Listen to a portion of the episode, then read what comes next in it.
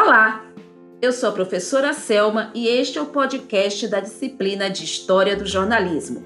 Neste episódio, vamos dar continuidade à unidade 3 da nossa disciplina. Vamos tratar sobre a imprensa no período da regência e a imprensa no período do Segundo Reinado.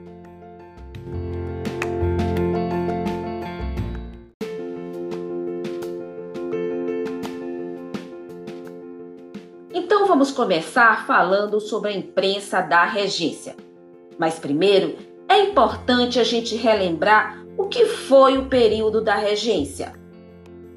A regência foi o período que vai da abdicação de Dom Pedro I até a antecipação da maioridade de Dom Pedro II.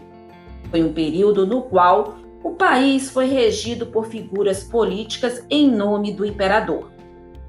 Pois bem, esse período foi marcado pela proliferação dos chamados pasquins, que era um tipo de publicação panfletária, crítica e eventualmente satírica.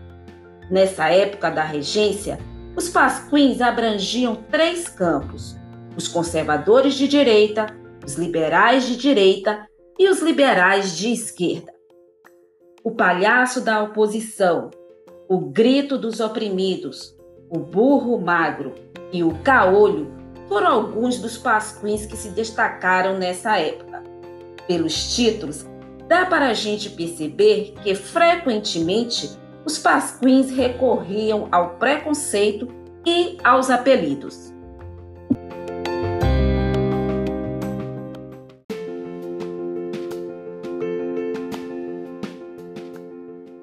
Politicamente motivados, os pasquins tinham periodicidade incerta e caráter de ocasião.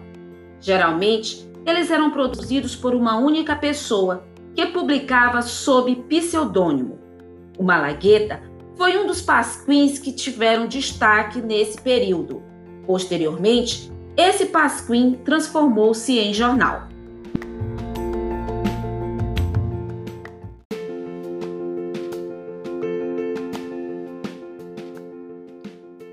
A imprensa no segundo reinado.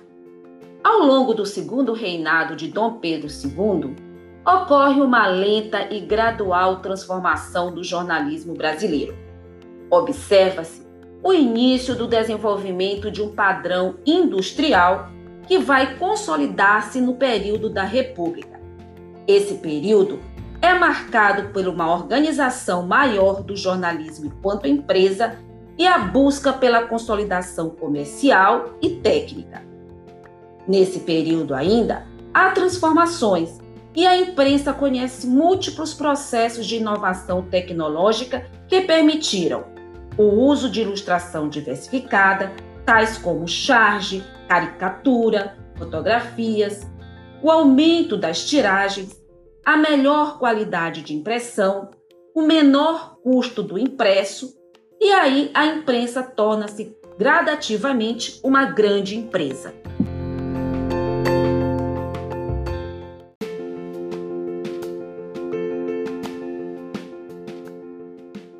Também merece destaque no contexto da modernização da imprensa no Segundo Reinado o surgimento do periodismo satírico, que teve como principal inovação o uso de ilustrações.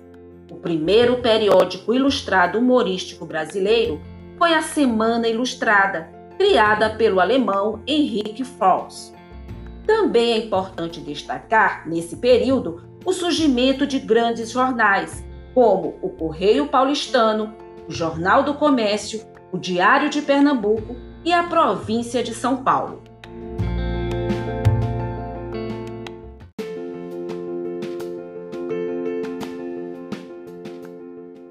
É importante destacar que durante o período da Primeira República, que vai de 1889 a 1931, nós temos um salto no jornalismo brasileiro, com a chegada de grandes jornais, como o Jornal do Brasil, o jornal A Noite, de Irineu Marinho, e o jornal adquirido por Assis Chateaubriand.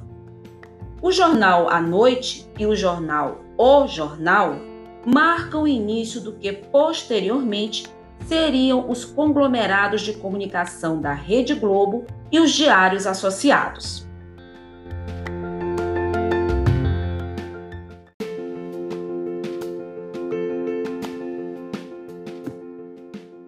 É importante destacar que o Jornal do Brasil sempre foi um marco na história do jornalismo brasileiro. Foi fundado pelo jornalista Rodolfo Epifânio de Souza Dantas. Sempre foi precursor em inovações. Em 1906, inaugurou o maior parque gráfico da imprensa brasileira, com um sistema fotomecânico e impressão em cores. Inovou também por ser o primeiro a estampar tiras de histórias em quadrinhos e uma página dedicada exclusivamente aos esportes. Em 2010, tornou-se o primeiro periódico brasileiro a ser totalmente digital, mas em 2018 voltou a ter uma versão impressa publicada.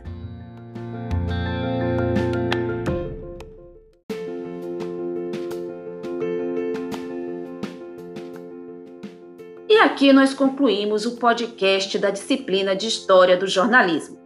Espero que vocês tenham gostado. Lembrando que todo o conteúdo deste episódio vocês encontram nos slides da disciplina. Até mais!